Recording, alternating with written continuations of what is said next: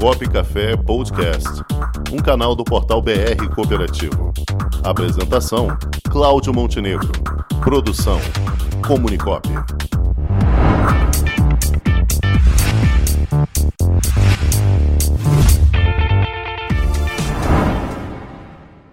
Questão de gênero traz hoje a advogada Marisa Gáudio. Boa tarde, Marisa. Está me ouvindo?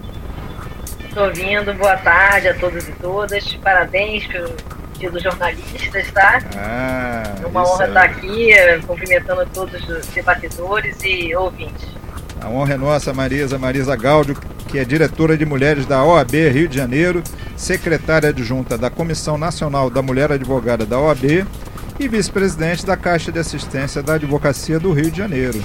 Marisa Gaudi, é uma satisfação enorme tê-la conosco aqui, inaugurando um quadro que a gente pretende passar o bastão logo em seguida, nas próximas semanas, para o Comitê de Gênero do Rio de Janeiro, comandado pela nossa querida Rosa Maria de Souza, presidente da Copidade. Mas hoje você tem a honra de inaugurar o quadro conosco aqui, para dar um panorama da sua visão como como mulher, como diretora da área de mulheres da OAB e da Comissão Nacional de Mulher Advogada. Como é que está o papel da mulher hoje nesta sociedade, Maria, da, mulher advogada e da mulher no geral? Como é que você avalia?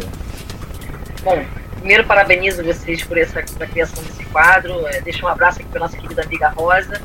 Dizer que isso é um passo muito importante, né? Porque realmente a mulher na sociedade, historicamente, né?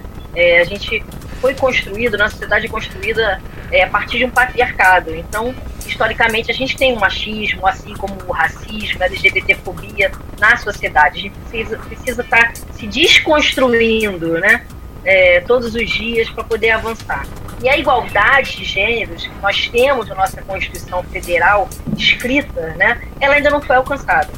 Isso se reflete é, na economia, se reflete nos, nas casas, nas residências. Na pandemia ficou mais ainda evidente. É, nos salários, os salários são mais baixos das mulheres do que dos homens. E até agora um projeto de lei foi aprovado no Senado, vai para a sanção presidencial, é, para ter multa né, para as empresas que não pagarem salários equivalentes para homens e mulheres nas mesmas funções. Né? Então esse é o panorama que a gente, assim, muito resumidamente, vive ainda atualmente. Isso é, isso é uma coisa tão discrepante em pleno século XXI, né? Uma coisa assim que não conseguimos ainda dimensionar o porquê isso ocorre ainda, né? É cultural, né, Montenegro? Assim, é, como te falei, a gente cresceu dessa forma, aprendendo, né? Quem assiste aqui é, programas de TV, não vamos falar aqui para estar tá trazendo golpe para os programas, mas a gente vê nas redes sociais uma discussão muito forte essa semana sobre racismo. E é, a gente normalizou muita coisa, né? que seja natural.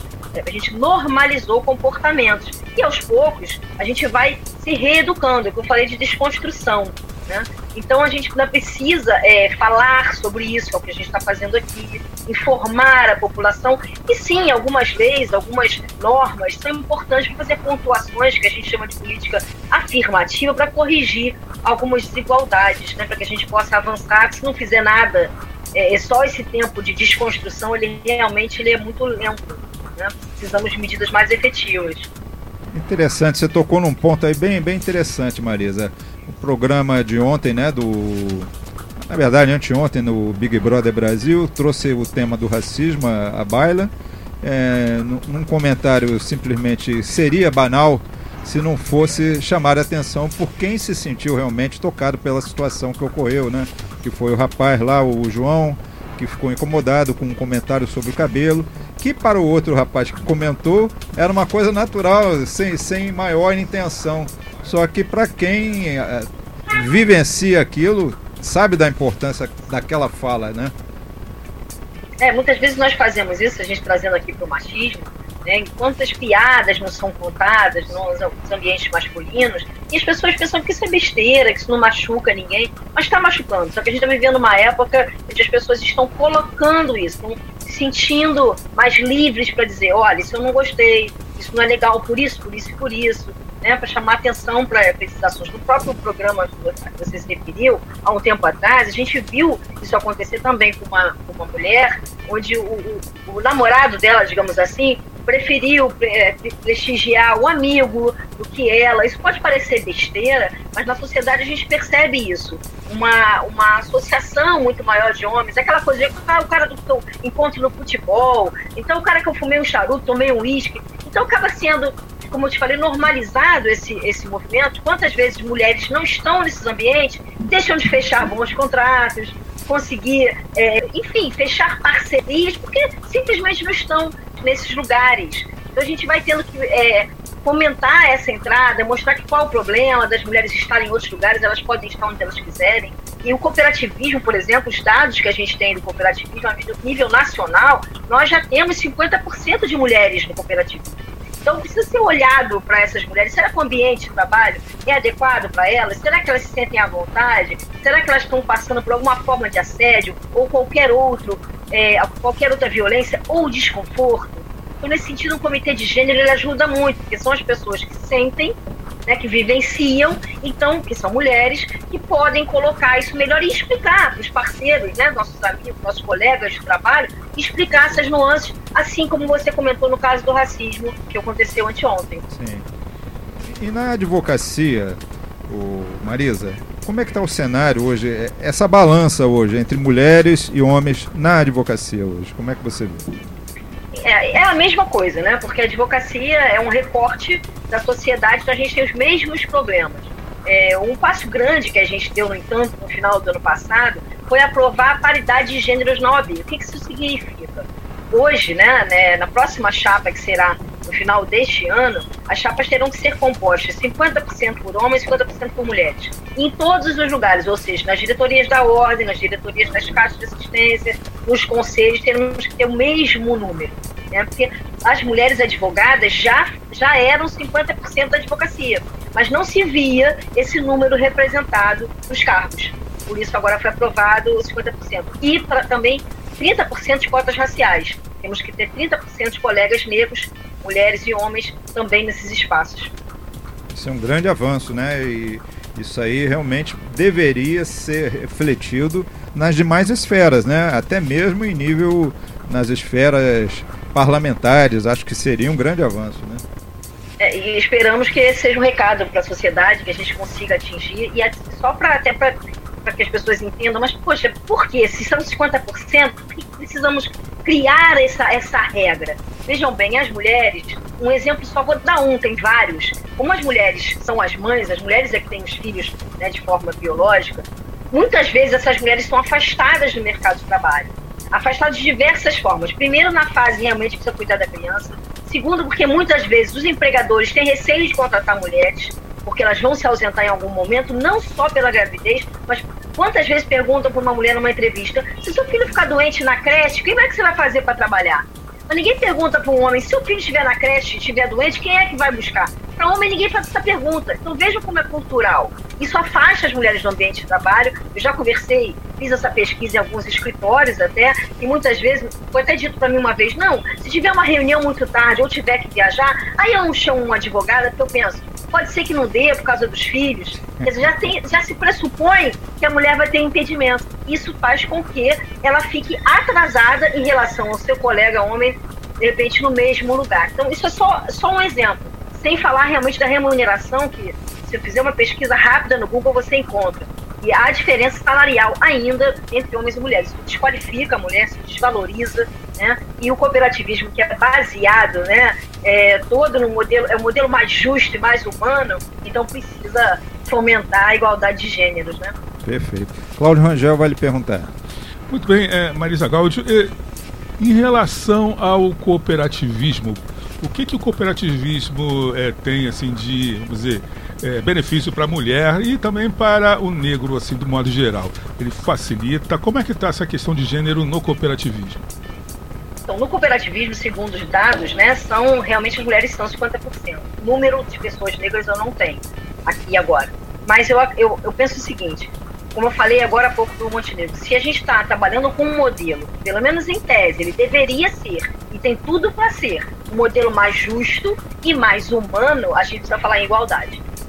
Então é, é uma grande oportunidade, é um espaço né, que se fala sobre valores que, que, tem tudo a ver com a gente enfrentar essas questões de machismo, LGBTfobia, é, racismo, e, e, e, enfrentar de que forma? Não é dizer eu não sou racista, é praticar o antirracismo. Né? Então, como que a gente pode fazer isso? Prestar atenção. Eu preciso complementar aqui uma determinado setor, eu preciso de um chefe, eu preciso de dois chefes, preciso de pessoas que comandem eu vou olhar e, e ter um olhar mais amplo, eu vou pensar assim, é, naquela pessoa que não está indo no, digamos assim, no futebol comigo, não é aquela pessoa que está próxima a mim. Não estou dizendo que é privilégio no sentido da amizade, não, tá? Estou dando só um exemplo para as pessoas entenderem como isso é comum. E ampliar, né, olhar para as pessoas como seres humanos mesmo pensar assim, currículo, o que, que essas pessoas têm a apresentar? É, essa pessoa aqui é boa em tal coisa que eu preciso? Na hora de um critério de desempate, se eu estou vendo que eu tenho realmente muito homem, geralmente muito branco, homem branco, né, nas chefias, vamos dar oportunidade, então, um homem negro, uma mulher negra, se os currículos são equivalentes, né? É, é, então são coisas que a gente no dia a dia é capaz de fazer e isso ajuda muito. Trazer a mulher para um ambiente cooperativista, né, para trazer mais para participar ativamente da economia do país, no momento que a gente está agora, né, que as coisas são tão mais difíceis, o cooperativismo passa a ser mais ainda uma saída muito inteligente para o fomento da economia, né? Sem dúvida alguma, Marisa. Mas ainda assim, também no próprio sistema OCB, em nível nacional, eu acredito que ainda haja necessidade de ter mais avanços. Você tem uma ideia, hoje no sistema OCB, das 27 instituições é, representativas do sistema hoje no Brasil, você só tem duas mulheres que são presidentes da entidade, de duas entidades, né, de duas estaduais, né? E, e, negros são raríssimos, são muito poucos. Então ainda há que se haver um, um encontro aí de gênero realmente para a coisa avançar. E até porque para essas pessoas chegarem ao Montenegro, muitas vezes também, não só as barreiras que são colocadas pelas pessoas que já estão no poder, mas muitas vezes não tem, como elas não têm as mesmas condições, elas não saem do mesmo ponto de partida, né, econômico, financeiro, é, enfim, de, de, de, destaque. Então ela, elas saem, digamos assim, atrasadas, então elas chegam com mais dificuldade a esses espaços. A gente precisa realmente fomentar, dizer, olha, aqui nessa diretoria eu quero que tenha 30% de mulheres, eu quero que seja metade de mulheres, eu quero que tenha X% de pessoas negras só assim acho que a gente vai conseguir avançar mais rapidamente, porque deixar como do jeito que está realmente vai demorar demais, né? E a, inclusive a Aliança Cooperativista Internacional, desde 1995, fomenta, né, valoriza essa questão de gênero, essa busca pelo, por igualdade de gênero. Né? Então a gente está, internacionalmente, o cooperativismo está pensando nisso, a gente precisa realmente aplicar. É, mas eu acho que estamos no caminho, acho que as coisas têm, têm um passo muito lento, mas vão andando. Eu acho que temos oportunidades pela frente. E, se Deus quiser, vamos ultrapassar mais essa etapa. Em breve vamos ter é, notícias de que teremos mais representações femininas, negras e, e, de todos os gêneros em todas as esferas. Em breve. Vamos ter, se Deus quiser. Se Deus quiser. Estamos juntos aí nessa nessa empreitada. Não, e com certeza, você representante aí dessa ala da mulher, do gênero, porque às vezes as pessoas até confundem, fala, principalmente aqui no comitê de gênero, quando fala em comitê de gênero, as pessoas levam muito para o lado que é a mulher, mas não é só a mulher, é tudo. É a mulher, são, são, os homossexuais, são os trans, são, são negros. O, o gênero perpassa por tudo isso, né, Marisa? Você, você falou bem, assim, mulher transexual é mulher é gênero, é, é, feminino, né? Exato. É importante a gente destacar isso. E se a gente for, for pensar nas mulheres trans, a gente vai ter mais uma questão, mais difícil ainda. Se você pensar numa mulher negra e transexual, mais difícil ainda. São marcadores sociais. Né? Vai ficando mais difícil para essa pessoa. Eu, como mulher branca, ainda é mais fácil para mim do que para uma mulher negra. E aí a gente, muitas vezes as pessoas acham que isso é uma falácia, né? O, o famoso mimimi. Mimimi é a dor que a gente não sente, né? Exatamente. E quando a gente sente, a gente percebe que não é mimimi. Exatamente. Marisa, contamos com você para outras oportunidades estar aqui com a gente também, tá? Certamente. Então tá ótimo, meu amigo. Muito tá, obrigado. Um forte abraço, Marisa. Tudo de bom para você. Um abraço. Com o esporte aprendi que cooperar é a grande sacada e que as maiores vitórias vêm quando a gente se une. No cooperativismo também é assim. Mais do que um modelo de negócio, o COP é um jeito diferente de empreender e está espalhado por toda parte do campo à cidade, nos produtos e serviços, facilitando a nossa vida e gerando renda para muita gente. O Guga Kirten e quase 15 milhões de brasileiros já são COP. Vencer você também. Tudo ao seu redor já é. Somos.cop.br